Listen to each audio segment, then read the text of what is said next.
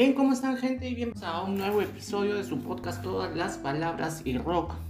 Eh, estamos eh, agregando contenido para todos ustedes, estamos eh, tratando de estar más, más presentes ya que hemos estado un poco ausentes estas últimos últimas semanas. Bueno, ya publicamos el, no se pierdan el episodio que acabamos de publicar de Discos Eternos, el EPI 3 está buenazo. Eh, hemos puesto ahí unas canciones, un disco muy bacán.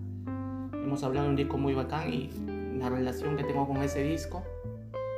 Este, ya se vienen más entrevistas, estamos, como es inicio de año, estamos tratando de agendar por ahí entrevistas, la gente recién se está acomodando y pues estamos viendo agendas para agendando para, para hacer eh, entrevistas en los próximos meses, próximas semanas, qué sé yo, ya las iremos subiendo. Y esperemos que sean de gusto de ustedes, porque lo hacemos para ustedes. Y para que se la pasen bien un rato, siquiera este, eh, después de los días que son a veces un poco cansados, un poco días difíciles, entonces estamos ahí para, para que para que lo puedan, este, lo puedan disfrutar, lo, pues, lo puedan pasar bien. Bien, en, este episodio de hoy, pues este, hablaremos un poco, un poco más de mí, un poco más de, eh, de mi vida, les, voy a dar a conocer un poco, un poco más quién, quién soy. Estamos tratando de, eh, tratando de hacer este, un poco, recordar un poco acerca de este proyecto, cómo nos va, contarles un poco también de lo que, de cómo la pasamos. A veces no todo es alegría y felicidad. Eh, a veces hay cosas difíciles, se presentan algunos inconvenientes, ¿no? Ya habíamos hablado también de esto un poco en el episodio de, Año Nuevo. Y bueno, este, decirles pues que la vida del podcaster no es tan fácil que digamos, ¿no? Este, nos gusta hacer esto, nos gusta hablar, comunicar. Me gusta saber que ustedes están ahí, que les gusta nuestro, nuestro contenido, que nos están escuchando, que están siempre pasándose por ahí por la, por la plataforma, por Spotify, que es básicamente por este medio que estamos transmitiendo y estamos también en Twitter. En Twitter estamos como arroba todas las pal, arroba todas las pal y ahí estamos subiendo también algunas fotitos de los episodios que hemos estado, que estamos subiendo. Este, estamos ya por los 400 seguidores, así hemos, habíamos comenzado en mediados de enero creo a entrar a esta plataforma. la gente nos pide Instagram, la gente nos pide YouTube, la gente pide Facebook, pero eh, no sé, nosotros somos una especie distinta, pues somos podcast y el podcast que es podcast, ¿no? Y no el podcast que se hace llamar podcast y está en YouTube. O sea, eh, ¿cómo les explico? Creo que se está, eh, se está confundiendo un poco el tema porque si bien es cierto, este, tenemos muchas plataformas y nuestro contenido lo podemos poner en cualquier plataforma.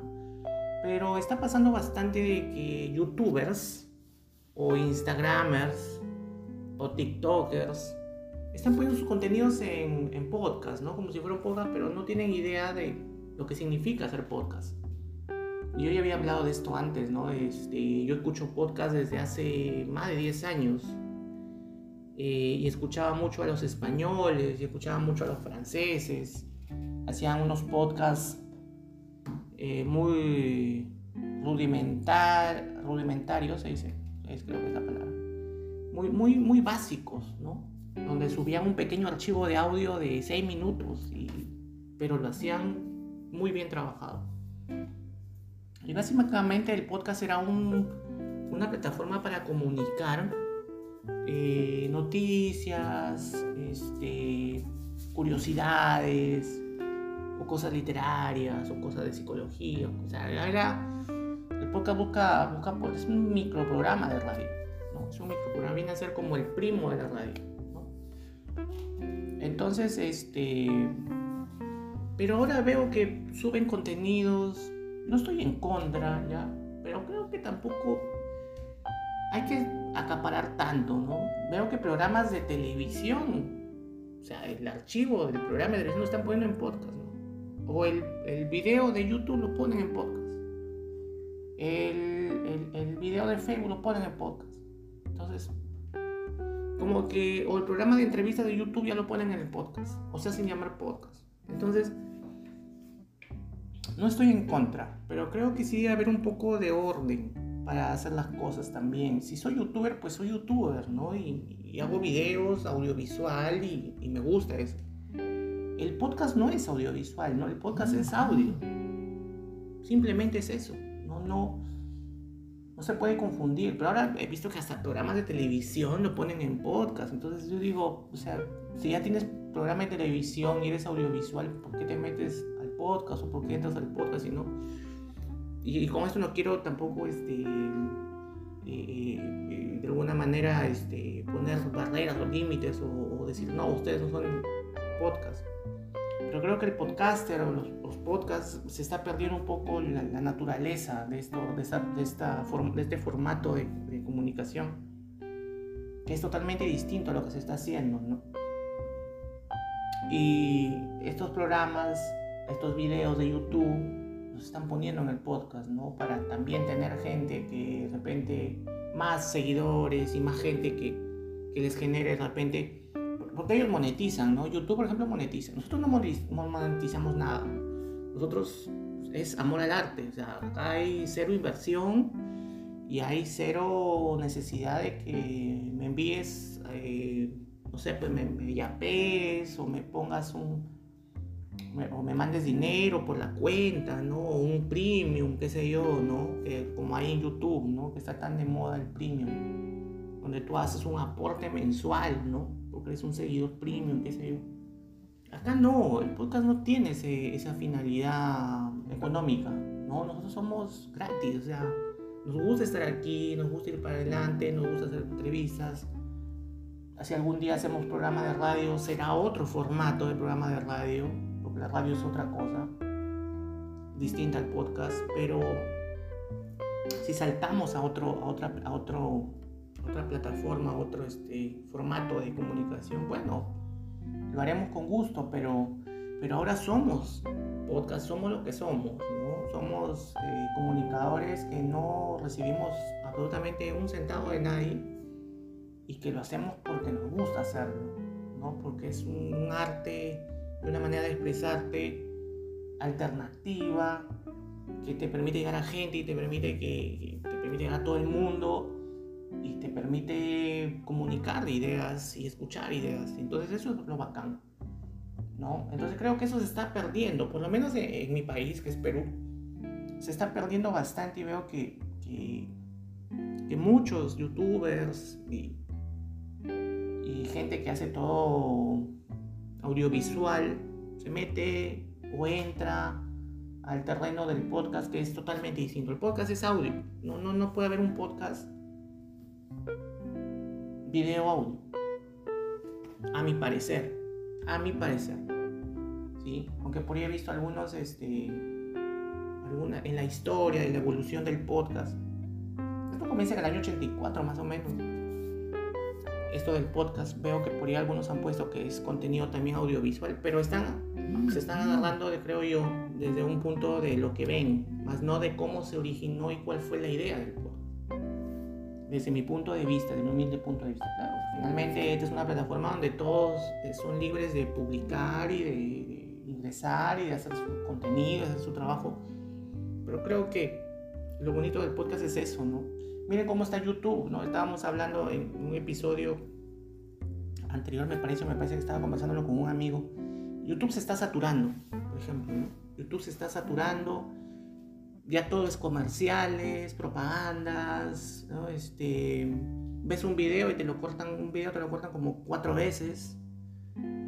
Y todo es monetizar, todo se ha vuelto eh, ingreso económico y qué sé yo, ¿no? Este, y está bien, es su naturaleza. YouTube se convirtió en eso. Yo me acuerdo aún del YouTube cuando no tenía propagandas. Tú veías un video y no había ni un anuncio Hoy en día YouTube es totalmente distinto a lo que era. YouTube se ha convertido, tipo Facebook, ¿no? Facebook también se ha convertido en un lugar para vender, ¿no? Y que todo el mundo entra a vender. y quieres vender algo y quieres ganar algo. Y está bien. Y YouTube igual también se ha convertido en una plataforma donde todo el mundo quiere entrar para ganar, para monetizar con las, con, las vistas, con los likes, con los suscriptores y entrar por ahí algún, alguna publicidad para que les pueda dejar algún dinero. Bueno, está bien, eso es, eso es de cada uno y cada quien sabe cómo mejor eh, hace las cosas, ¿no? Pero el podcast permanece aún natural, permanece en su estado natural, permanece en su estado de, creación y eso es lo bacán, porque y ojalá se mantenga, porque cuando tú comienzas a ver propaganda dentro de un producto, ya como que comienzas a, ¿me entiendes? no sé, me pasa a mí bastante, es como que comienzas ya a tirarte un poco para atrás, dices, no, esto me da un poco de temor, hay algo más, como que o sea, temor en el sentido de que eh, ves que hay otras cosas que se están metiendo, entonces como que ya no es lo mismo, ¿no? No es algo como que tú entrabas a YouTube y veías un video y listo, y plataforma llena de videos, ¿me entiendes? Eh, y bueno, eso es lo que ha pasado con YouTube. Me ha sorprendido bastante porque cada día, cada semana que pasa YouTube se vuelve más comercial. Y ahorita está en un pico muy alto, ¿no? Eh, de anuncios y de propagandas y de todo. O sea, no hay un video que no tenga un anuncio. Es muy raro encontrar un video que, ya no encuentres, donde no encuentres un anuncio. Así como es muy raro encontrar videos que han sido subidos por los creadores de YouTube. Es decir, que no tienen un usuario eh, que lo haya subido. Por ahí encontré uno. Yo encontré uno de, una canción, no recuerdo la canción, pero había un video que no tenía usuario. O sea, era loquísimo porque yo dije, oye, esta canción, ¿quién la subió? Y cuando voy a buscar el usuario, no había usuario, no había comentarios, no había nada. O fueron por los primeros visitantes de YouTube que lo hicieron, o fueron los creadores los que lo subieron, ¿no? Encontrar ya esas perlas eh, ya es, es, es bastante complicado, ¿no? Y encontrar videos sin anuncios también ya se está volviendo bastante complicado. Y cuando hay anuncios ya molesta porque parece que la televisión. Yo dejé la televisión por eso. ¿ah? Había mucha propaganda y la gente se volvía, cuando ya tenían muchos seguidores, cambiaban los conductores, el programa ya se volvía como un poco más, más exclusivo. Y se reduce el número de minutos del programa porque hay más tanda comercial. ¿no? Entonces, si el programa dura una hora, bueno, comienza a durar media hora porque hay más tanda. Y si el programa es súper, súper exitoso, ya no dura media hora, te dura 20 minutos o 15 minutos. Y el resto son propagandas, tanta comercial. Y eso, pucha, es, es terrible pues, porque para, el, para el consumidor, pues, para el fan, ¿no? Porque el fan eh, quiere tener todo, quiere ver todo y quiere estar ahí prendido en su programa favorito. Y bueno, eso era lo que, lo que estoy viendo en YouTube, Facebook, Instagram igual, se ha vuelto totalmente comercial. Vamos a ver qué nuevas redes sociales salen, recién me hablaron de una, que no sé si ustedes lo estarán utilizando, que es, eh, se llamaba? No es, una red social básicamente, pero es algo parecido a una red social. Eh, que, pero que está de moda para temas de videoconferencias, tema de vídeo, ¿no? Básicamente de comunicación eh, audiovisual para temas de videollamadas, qué sé yo, ¿no? De tipo Zoom, pero se llamaba Anchor, claro, Anchor, Anchor, algo así. Bueno, me parece que ese es el nombre. He visto que ya hay comunidades, ya hay grupos, ya está todo ahí lleno. Eh, pero también creo que es para hacer videollamadas y hacer entrevistas, qué sé yo bastante interesante, pero le falta un poquito de ordenarse esa plataforma. Anchor me parece que es. No tengo bien el nombre. Pero bueno. Y bueno, de este servidor pues contarles de que eso es lo que estamos viendo un poco en las redes sociales. Twitter se mantiene. Mientras no entre propaganda a Twitter, yo creo que Twitter va a continuar bacán muchos años más. Y eso es lo que me gusta de Twitter. Que no hay tanta si entra tanda comercial, ya creo que pierde otra vez la, la naturaleza, el sentido de la, de la red. ¿no? Es una red social, no es una red de, de, anuncios.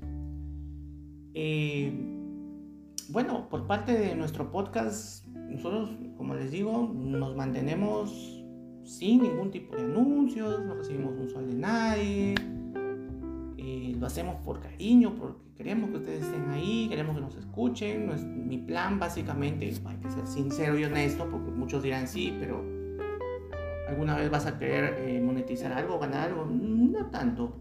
Yo cuando la gente me dice esto, yo siempre les digo, bueno, mi idea básicamente no es monetizar, no, yo no soy youtuber, no soy instagramer, me considero podcaster y me gustaría continuar con esto. Y si es que algún día quiero ganar algo y vivir de esto, me gustaría hacer una radio online o una radio normal, física, como las que hay, hacer radio. Me gustaría, sí, ¿por qué no?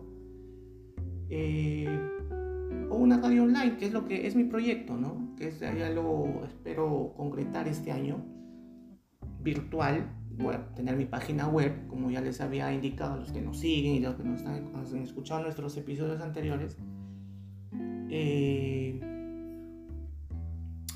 la idea es hacer una radio virtual, una, una, página, una página web, en mi página web poner una radio y poner todos estos episodios que estamos poniéndole ahora por Spotify, ponerlos en la página web. ¿sí? Ese es uno de mis proyectos, que, proyectos personales, solventado por mí obviamente, por mis, por mis monedas, por mi, por mi trabajo. Este, y si alguna vez por ahí hay tanta comercial o algún anunciante, espero tener solo uno pero no invadir ¿no? Al, al, oyente con tantas comerciales continuas y qué sé yo, ¿no? Y como ya un poco este atropellar el contenido que uno está dando, ¿no? Yo como oyente, pucha, eh, es que yo soy oyente también de podcast, escucho podcast y, me gusta que no lo interrumpan el podcast. Creo que lo más bonito es que cuando tú interrumpes un programa, porque lo disfrutas, ¿no? Te lo disfrutas, te lo gozas. Pero cuando ya entra un anuncio es como que ya pesado, ¿no? Fastidia un poco. Entonces, si alguna vez tengo anunciantes en mi página web, ¿no? El día que yo ponga ya mis podcasts ahí o una radio online, trataré de ser muy ordenado y muy cuidadoso también con mis oyentes, en no invadirlos con los, los anuncios y las tandas comerciales, para que les siga gustando el programa, el contenido, ¿no? El contenido puede ser bueno, pero si se llena de tantas comerciales, aburre también.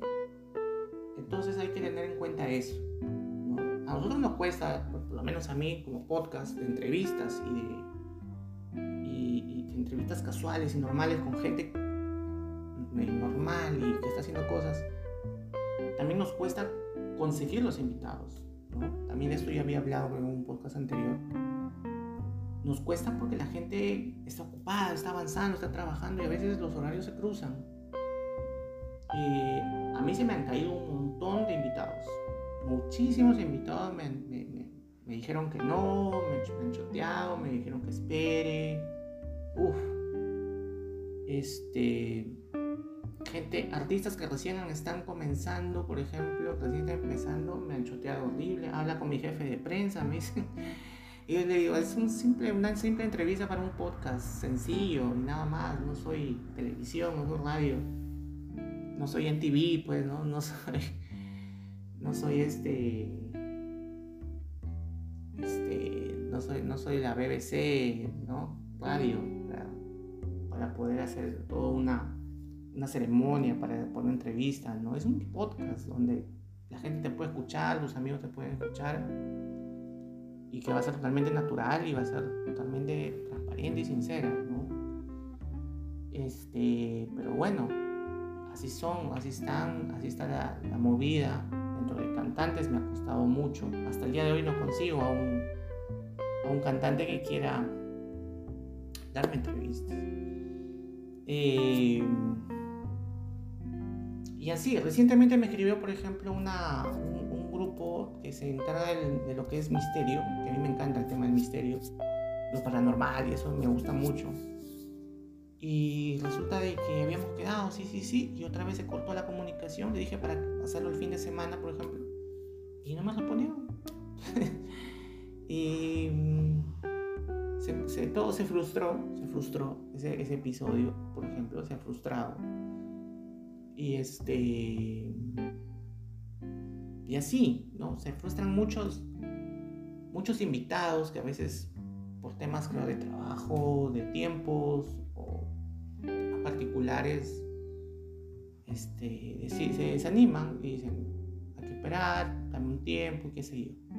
He estado detrás persiguiendo como a una cantante femenina, una voz femenina, yo siempre he querido tener en, mi podcast, eh, para que nos haga un en vivo, por ejemplo, ya, una capela. Es lo que yo quería brindarles a ustedes. Pero la chica paraba de trabajo en trabajo, eh, presentación en presentación y me cansé de seguirla. Ojalá en algún momento se dé, ojalá se vayan abriendo esas puertas. Uno nunca debe cerrar las puertas a, las posibilidades. De repente una de esas me escribe y me dice, Marco, estoy desocupado y grabamos. Y se lo brindamos a ustedes que están ahí del otro lado de la, computadora o del celular. Em, pero así, se sufre mucho en este camino, no es fácil, no es fácil eh, conseguir las entrevistas que uno quisiera. Yo quisiera tener muchos entrevistados y dárselos a ustedes para que se lo puedan disfrutar. Pero pues a veces eh, se queda un poco por, los tiempos y porque somos un podcast también recién, recién vamos a cumplir. Nosotros empezamos en pandemia, en 2020. Y creo que recién vamos a cumplir dos años. O sea, somos un podcast relativamente joven. Y pues este, estamos en eso, estamos en eso, estamos en periodo también de formación y de aprendizaje también, porque uno va aprendiendo también con esto. Pero nos gusta hacerlo y estamos aquí porque queremos y nos da ganas y, estamos, y queremos decir algo y queremos hablar y queremos opinar de los diferentes temas que a ustedes les puedan interesar. ¿no? Eh, los invitados que han pasado por acá, muchos han vuelto, muchos han vuelto y, quiero agradecerles por eso, porque muchos hemos grabado hasta tres episodios, a veces con gente ya conocida, con gente que ya estuvo acá. Y pues este, agradecerles la buena onda, ¿no? Y otros siguen ocupados, a veces eh, llamé a alguien y le digo, oye, ¿cuándo podemos grabar? Me dan una fecha, fin de mes, ¿no? Y así, así, así están las cosas. Eh, entendemos que hay, hay, ocupación, entendemos que hay, hay, hay, trabajo, hay familia y a veces se hace a veces imposible, ¿no? estar concentrado en una o darle el tiempo de repente para alguna entrevista, ¿no? Pero estamos avanzando, estamos avanzando y estamos eh, eh, con toda la gana de seguir añadiendo contenido, teniendo conversaciones interesantes, conociendo historias, y escuchando, ¿no? Escuchando a la gente que siempre tiene algo que decir, las personas siempre tenemos algo que decir. Y eso es lo que les ofrecemos a ustedes. Eh, eso también me hace recordar ahorita, ya que estamos ofreciendo este tipo de formato de entrevistas. Y en general hablamos un poco de todo y opinamos también, porque es nuestro derecho de opinar. Eh, la censura al contenido en nuestro país ha habido un caso reciente de unos humoristas que hacen YouTube y que hacen y que el mismo contenido que lo suben al YouTube lo ponen en el podcast. no sé si sean podcasters, no sé si sean youtubers, porque ellos hacen presentaciones en vivo con público en vivo, en lugares físicos, ¿sí? O sea, físicamente se presentan, o sea, son artistas, son humoristas pero su contenido lo suben a YouTube y su contenido también lo suben a podcast. Y a eso me refería también hace un momento, ¿no? Ellos no son eh, generadores de contenido, eh, por así decirlo, eh, virtual. Ellos, su, su principal manera de hacer contenido es físico. Ellos hacen shows físicos, con gente física, o sea, en vivo y con, público, en un teatro, en un, Ese contenido lo suben a YouTube. Y ese mismo contenido, el audio nada más, lo ponen en podcast. creo que parte, partes del contenido lo ponen en TikTok. Ya, entonces, no son generadores de contenido virtual, generan contenido normal, como cualquier otro artista tradicional, ¿no? Que conocemos humoristas, qué sé yo. Y resulta que los señores son dos, es una dupla. Eh, habían hecho comentarios o haciendo bromas. Hoy en día pues todo está muy sensible y hoy todo el día es censurable. Eh, son humoristas que hacen humor en base a estereotipos. ¿no? El rico, el pobre, eh, el macho, eh, el reclamón, el deportista, el intelectual, ¿no? el gay, este, el inteligente, el tonto, o sea, estereotipos, ¿no? Lo llevan al, o sea, lo, lo, lo caricaturizan. Y en ese afán de hacer bromas respecto a esto, son buenos, o sea, son, son gente que gente tiene muchos seguidores, eh, pero siempre va a haber excesos, ¿no? Siempre por ahí algo se le va a pasar la mano cuando no hay un control de, calidad o de, de, lo que tú estás diciendo. Entonces había habido un exceso y la gente había comenzado a, las mismas redes sociales a las que ellos utilizan para promocionar y tener mucho más seguidores, los habían comenzado a, a criticar fuertemente. Y esto ha llegado a la prensa. Y esto se ha hecho muy grande. Así como el éxito les ha llegado de manera bastante este les ha llegado así de una manera grande también la crítica les ha llegado también de una manera muy grande y pues se hablaba de censuras se hablaba de sacarlos de las redes sociales censurarlos a nivel de presentaciones públicas y hasta investigarlos palabras y dichos que denigran a cierto sector o, o porque eh, fomentan el bullying y la burla y el, fomentan el, la burla en cierto sector de, la población, cierto grupo ya que ellos segmentan, pues, ¿no?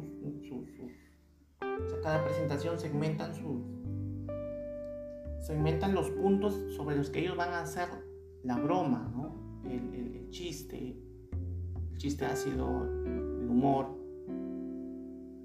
a quién van a caricaturizar, ¿no? Caricaturizan al futbolista, caricaturizan al artista, caricaturizan a todos y lo llevan al extremo. Entonces, eh, en base a eso es humor de ellos. Entonces, este, y no lo están controlando, ¿no? Ha habido un control de calidad. Entonces, este, les tocó, les tocó afrontar eso por el contenido que están. Entonces, como que se les ha venido encima, ¿no? Y pues tienen miedo de perderlo todo, porque claro, si tú a un humorista le vetas humor, ¿Qué hace? ¿Qué puede hacer? ¿Qué puede decir? ¿Qué puede, de qué puede vivir? O sea, está vetado. Le pones un, un masking tape en la boca y no puede porque se basa en ese humor. De repente no tiene más recursos. ¿no?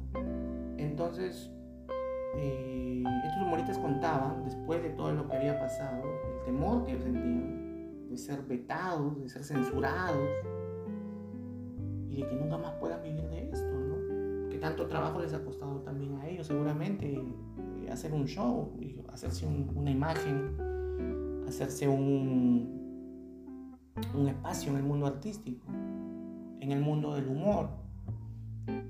Eh, y claro, cuando no hay control de calidad, cuando no hay una autorregulación, se hace difícil. Y pasó con el reggaetón. Pasó con el reggaetón, por ejemplo pasó con el reggaetón cuando la gente come, cuando el reggaetón comienza a surgir, y eso yo lo he visto y lo he seguido de cerca, este fenómeno del reggaetón. A mí me gusta el reggaetón, consumo reggaetón. Pero cuando el reggaetón comienza a ir a otros estratos sociales y comienza a hacerse popular y famoso y la prensa le comienza a dar luz a este fenómeno musical, y comienzan a ver también los efectos de, este tipo de este, este, de este tipo de música, de, esta, este nuevo ritmo que es el reggaetón, y comienzan a ver que las letras son como todos lo sabemos, son letras a veces machistas, que fomentan o que incitan o que hablan del consumo de droga, del maltrato a la mujer,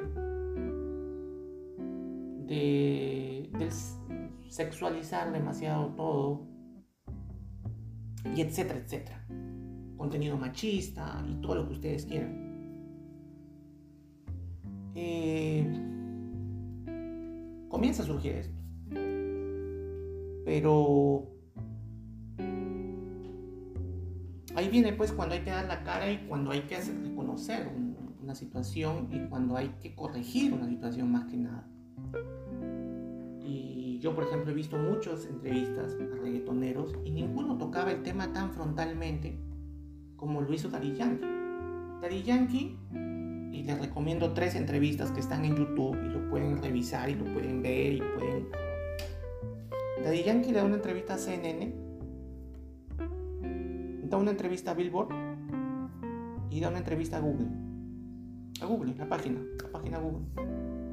Porque este, este, este género musical pues explotó, o sea, ha llegado a todos los, los países del mundo, los ha conquistado y, y la gente los comenzó a ver y ahora son superestrellas. Entonces, chequen esas tres entrevistas y la de CNN es muy, muy, muy punzante respecto a esos, de qué se, cuáles son las letras de las canciones más importantes de reggaetón y por qué se impulsa este tipo de letras. ¿Qué educación le da estas letras a los jóvenes? Los jóvenes, ¿qué pueden sacar de esto? Estas letras afectan a los jóvenes, les ayuda.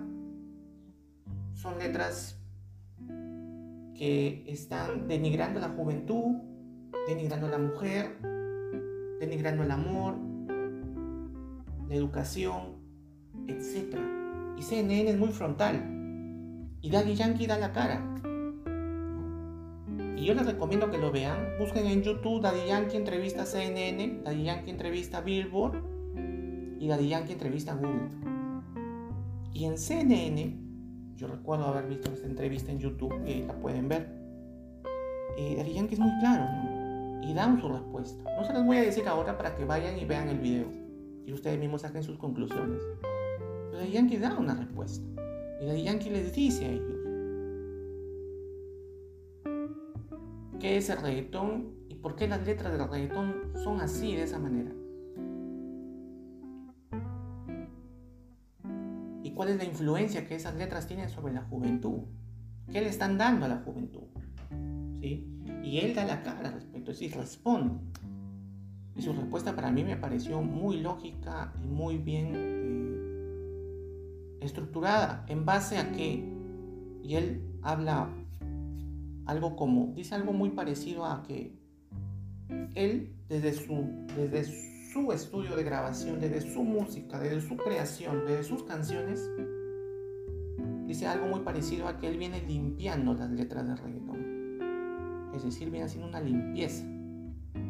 Porque si nosotros recordamos lo que era el perreo, eran letras muy, bastante duras, bastante fuertes. Con el reggaetón, digamos que él ya comienza, y él mismo lo dice, a pulir un poco más la letra que no sea tan, tan fuerte como la, la del perreo. Pónganse.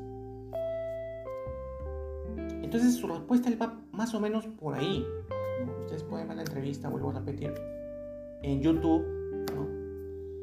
Eh, vean las entrevistas. Entonces, ¿por qué pongo este ejemplo? Porque claro, si nace un nuevo formato de humor, nacen dos nuevos humoristas que comienzan a generar espectáculo, buen show, la gente los quiere van a tener que autorregularse también, sí. porque hay que autorregularse. En todo contenido tienes que autorregularte y más aún cuando estás haciendo algo nuevo. En mi caso, por ejemplo, cuando yo doy el contenido que les doy, bueno, digamos que no tengo algo muy nuevo, hago entrevistas que no es un invento mío, lo hacen desde hace mucho tiempo mucha gente y lo siguen haciendo. Entonces no tengo mucho, mucha autorregulación en ese aspecto porque es algo que ya se conoce el formato, se conoce el camino, sabemos qué es lo que estamos haciendo. Pero cuando se hace algo nuevo, como el humor, por ejemplo, tan cuestionado ahora, tan cuestionado, porque muchas veces genera la burla sobre algo y puede afectar psicológicamente a una persona o un grupo de personas. Eh, hoy en día que, el humor está tan bajo la lupa, pues eh, hay que autorregularse los humoristas tienen que autorregularse. ¿Y a qué voy con esto? A la censura del contenido. ¿Se debe censurar el contenido o no se debe censurar el contenido? Y ese es un tema muy importante porque nosotros entramos a YouTube y vemos de todo. Vemos de todo. ¿Se debe censurar? ¿Qué dicen ustedes? ¿Se debe censurar el contenido o no se debe censurar el contenido? ¿Qué hacer? Porque la plataforma está ahí. Y si bien es cierto, YouTube hace su propia regulación del contenido, no puede regular todo. Ellos son conscientes de eso. Entonces, no pueden controlar todo lo que se emite por YouTube. El mismo Facebook Facebook creo que borró ciertas publicaciones en la época, en una época de, debido a unas circunstancias que estaban pasando. Y YouTube también igual. Este, ellos tratan de regular un poco también, tratan de revisar y ver qué es lo que se está emitiendo. No pueden permitir lo que se emita todo. Eh, y estos humoristas también otra cosa que se les, se les está achacando bastante, achacar acá es una palabra peruana no sé si será un peronismo, pero se les está criticando mucho a estos humoristas, es que hablan demasiadas lisuras, demasiadas palabras altisonantes. También eso, eso es una crítica, por ejemplo, puntual hacia ellos. Mucha, mucha lisura, mucho descontrol al momento de hablar. Desde ya el nombre de su programa contiene una lisura. Pero dentro del programa, las lisuras son innumerables. Entonces, claro, ya comienzan cuando, cuando esto comienza pues a, dar dinero y a generar, ya comienzan a salir la gente a decir, oye, eso, eh, eso no aporta nada a la juventud, oye, eso es algo malo, oye, eso está malogrando, está malogrando la mente o está dañando la, la manera como están creciendo nuestros jóvenes. Oye, eso consumen nuestros jóvenes. Mañana con qué cosas saldrán. Esto no, nos educa, esto no nos hace mejores. Ya comienza a salir el otro lado, el lado cultural, el lado cerrado, el lado que quiere que los jóvenes se eduquen a través de estos medios. Es un tema muy controversial, ¿verdad? Particularmente a mí no me gusta el humor que hacen estos humoristas, lo que, están, lo que les estoy hablando. Particularmente a mí no me gusta su humor, no me hacen reír, ¿ya? Pero hay mucha gente que sí, ¿no? Que son sus seguidores y que se respeta. Eh, y justamente no me gusta por eso, porque creo que utilizan mucho la lisura, utilizan mucho... Y eso también hablamos, me acuerdo el año pasado, en un episodio, no recuerdo en qué episodio lo hablé. Eh, creo que se puede pulir eso, ¿sí? Creo que la broma no necesariamente tiene que ir acompañado de una lisura, no necesita la lisura para convertirse en una broma, una, una buena broma, un buen chiste. Entonces, eh, creo que por ahí va también, ¿no? Autorregularse, ¿no? Autorregularse. Y este programa, es, está lleno de lisuras, se emite por podcast. Y eso a mí me preocupa un poco, eso sí debo decir. Porque como vuelvo a repetir lo que dije al inicio, yo crecí escuchando podcasts bien elaborados, bien hechos. Jamás voy a escuchar una lisura en un podcast. Y en verdad lo que estos señores están haciendo, porque no son aficionados, de repente ni siquiera saben lo que significa podcast. Lo único que hacen es subir el contenido, sacan el audio y lo suben y lo ponen y ya está. Y aparece en la plataforma y listo. pero de repente si les preguntamos qué significa podcast, de repente no tienen conocimiento de lo que significa un podcast. O cuáles fueron los podcasts, eh, los primeros podcasts que dieron inicio a toda esta nueva, este, a este nuevo formato de comunicar. Pero suben, ¿no? Suben el contenido. Yo mañana puedo hacer una cosa rara, una discusión de dos personas y lo subo como podcast. Entonces creo que ahí se les está dando un poco mal uso a la, la plataforma o, al, o, al, al, formato. Se está abusando un poco. Y creo que también sobre eso sería bueno hablarlo. Y sería bueno debatirlo y, ver que, cuáles son las soluciones. Pero bueno, eso es un tema ya que quedará en ustedes. Se los dejo ahí como un tema para analizar, para conversar y para seguir, porque esto va a seguir creciendo. Es decir, los contenidos van a seguir aumentando y cada vez van a haber más generadores de contenido. Y va a haber, van a tener que haber regulaciones como en la televisión, ¿no? La televisión ahora ya salen mayores de 18, mayores de 17, mayores de 15, apta para toda la familia.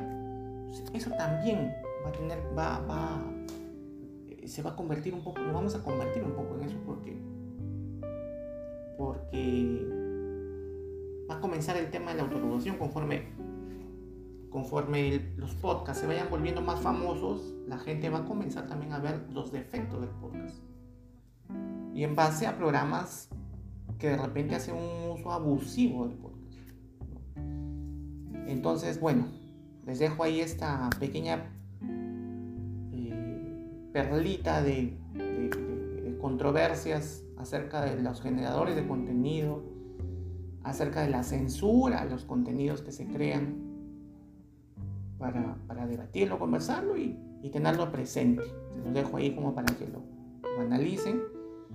Y bueno, eh, hemos llegado al, al, final de este episodio, de este episodio unipersonal del podcast. Eh, este monólogo, por así decirlo esperando haber aportado un poquito más a a su juicio, a la sana crítica de todos ustedes.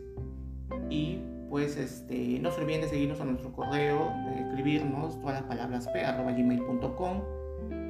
Estamos en Twitter, en todas las pal, arroba todas las pal, todas las pal arroba todas las palmas, ese es nuestro, nuestro usuario en Twitter. Eh, ahí estamos colgando fotos y todo. Vamos a colgar un par de fotitos de esta, sobre esta emisión, sobre este episodio. Se vienen más episodios, se vienen entrevistas. Esperamos que sea un año lleno de entrevistas también. Estamos coordinando con nuestros próximos invitados. Y pues espero les haya gustado este episodio, chicos, chicas, amigos, amigas, todos. Eh, espero les haya gustado. Espero recibir sus comentarios. Y conmigo será hasta el próximo episodio, hablando de otro tema o hablando con alguien eh, para todos ustedes, para que se lo disfruten y la pasen bien. Así que muchas gracias por estar ahí. Un fuerte abrazo, cuídense, mucho rock and roll. Y conmigo será hasta el próximo episodio. Chao.